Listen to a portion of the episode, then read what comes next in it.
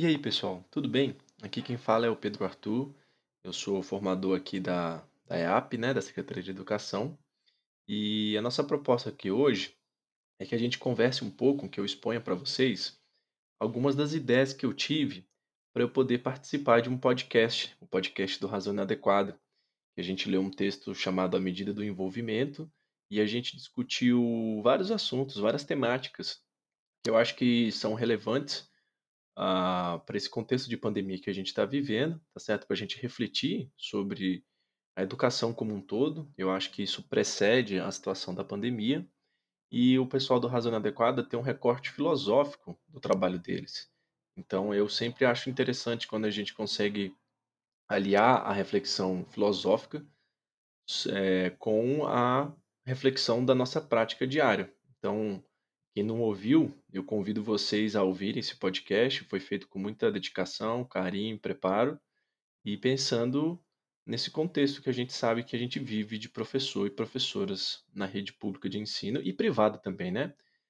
Do Brasil, né? Hoje eu queria conversar com vocês alguns pontos que eu levei em consideração na hora de, de fazer esse podcast, porque era a primeira vez que eu tinha participado de um podcast. Eu sou um um ouvinte assíduo de podcast, mas eu até então não, não tinha passado por isso, na é verdade. E pode ser um pouco ameaçador, porque essa ideia que a gente tem de que o que a gente vai falar vai ficar gravado por todo sempre pode gerar muita muitos medos, né? A gente pode se sentir travado, achar que não vai falar direito, que não vai ficar à vontade. Mas a comparação que eu faço para vocês é a seguinte: eu me senti, quando eu fui falar no podcast, é, aquele nervosismo que a gente sente quando vai entrar numa turma nova. Eu não sei vocês, mas mesmo com uma certa experiência já, toda vez que eu vou entrar numa turma nova, eu, apesar de dominar o conteúdo, saber o que eu vou falar, eu fico um pouco nervoso, porque a gente não sabe como é que é, as pessoas que estão lá. Mas depois ali de cinco minutinhos, a gente já se sente em casa. Então, eu acho que a essa ideia, essa imagem que a gente pode trazer é um pouco essa reflexão. Quanto mais a gente tá à vontade no podcast, melhor vai ser, não é verdade? E aí, eu queria trazer os pontos que eu levei em consideração na minha fala, né? O primeiro deles, eu coloquei assim, que é uma humildade com você mesmo, com a pessoa com quem você está conversando no podcast e com o seu possível ouvinte.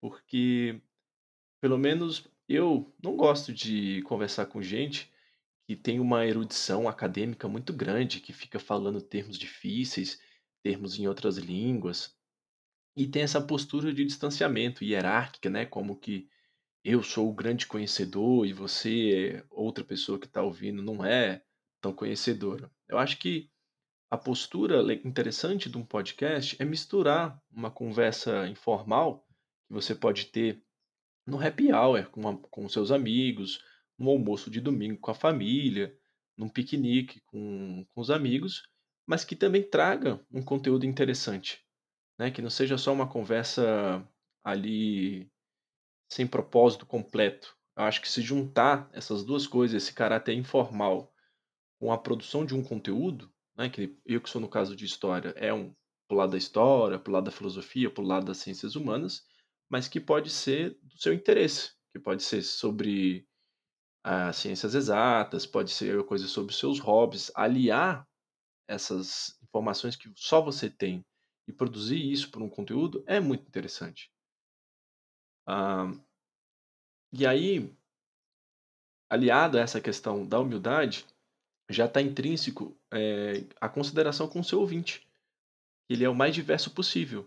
Numa na, nossa escola, nossa prática pedagógica presencial, a gente tem um retorno, a gente tem um contato com o aluno, a gente sabe muito bem qual que é a, os limites que ele tem, as limitações que ele tem, as possibilidades que ele tem. E já no podcast não, a gente não sabe quem pode ouvir. Então se a gente tiver um cuidado grande de dar exemplos do cotidiano, por exemplo, dar exemplos concretos, de, trazer para uma realidade no, nosso caso aqui, a gente está falando de Brasília, ah, das cidades satélites, da, que tem várias gírias, vários conhecimentos. Se a gente conseguir abarcar isso dentro do do podcast, da fala, vai chegar nas pessoas, as pessoas vão se interessar e a possibilidade dela ouvir novamente o podcast é muito grande. E ainda nessa questão da fala, é importante a gente falar devagar, não precisa ter pressa, não precisa estar afoito. É bom a gente repetir, falar ex exaustivamente um exemplo, eu acho que isso sempre sempre é positivo. E aí quando a gente está falando sobre um assunto, tem alguns conceitos que que se sobressaem mais num num determinado assunto.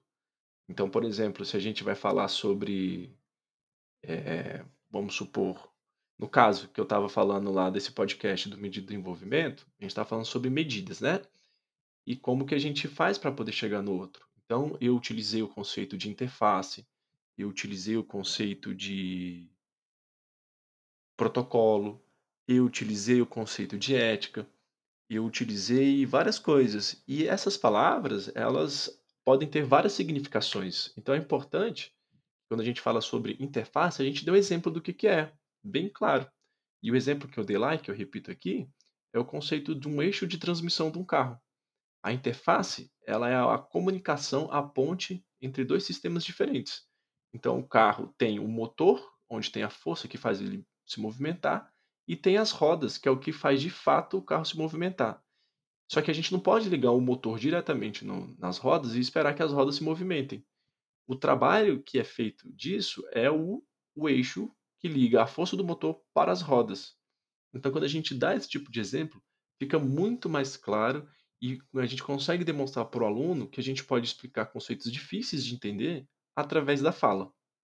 Não é verdade? E é legal a gente destacar essa questão da fala, porque desde os gregos, na no período clássico da filosofia grega, falar em público e persuadir as pessoas é uma uma qualidade muito importante e que ela difere muito do texto. Então acho que a explorar o podcast é explorar essa potencialidade que a fala tem. Eu gosto muito da aula expositiva, nesse sentido, sei que ela tem as suas limitações, mas eu gosto muito de falar, de dar conceitos, de tentar chegar no aluno e utilizar outros suportes para corroborar com a ideia que eu estou tentando passar.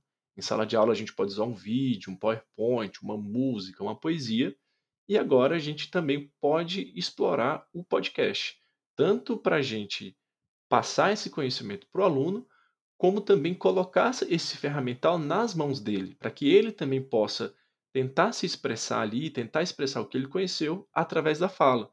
Eu acho que é uma ferramenta que a gente pode e deve bastante, eh, considerar. Passando a um outro ponto que eu acho interessante da gente, eh, levar em consideração na hora de fazer um podcast é é é respeitar a fala do seu interlocutor. Existem vários formatos de podcast, a maioria deles é de convidados. Então, pense o seguinte, se a gente está numa conversa e a gente ficar interrompendo a exposição de todo mundo que está falando, pode ser que não fique tão claro assim. Claro que vale a ressalva de que quando a gente está falando sobre o assunto que a gente gosta, a gente vai ficar ali animado de tal forma que a gente vai querer falar, que a gente vai querer interromper, mas que essa fala e essa interrupção seja de maneira construtiva, seja de maneira que acrescentar, seja a maneira de de de corroborar com a ideia. Isso é legal. Conversar sobre coisas que a gente gosta de maneira construtiva é o que talvez possa mostrar para o aluno que é possível fazer coisas interessantes, não é verdade? Ah, uma outra coisa que é legal também é ter uma postura de convite ao ao ao seu interlocutor, para que ele se interesse mais a esse assunto, né. Se a gente pensar que se a gente estivesse falando esse podcast em alemão, em inglês, em espanhol, talvez não não surtisse tanto efeito assim. Mas se a gente falar em português, um assunto que é complicado, de uma maneira que chegue e o aluno possa se interessar por aquela matéria, eu acho que é um dos grandes trunfos do do podcast. A outra coisa que é importante também, é a gente não não ter vergonha de reconhecer as nossas nossos defeitos, as nossas limitações as nossas falhas. Porque ter essa postura de que sabe tudo, talvez não seja tão interessante assim. Eh, mas a ideia de que a gente tem sempre a aprender e a compartilhar, é legal.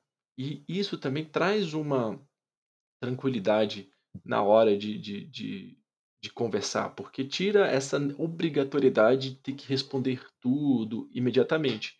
Eu acho que esse espaço que a gente tem para refletir, para não dar uma resposta imediata, para que a gente considere algumas situações, é interessante e que deve ser passado para os alunos.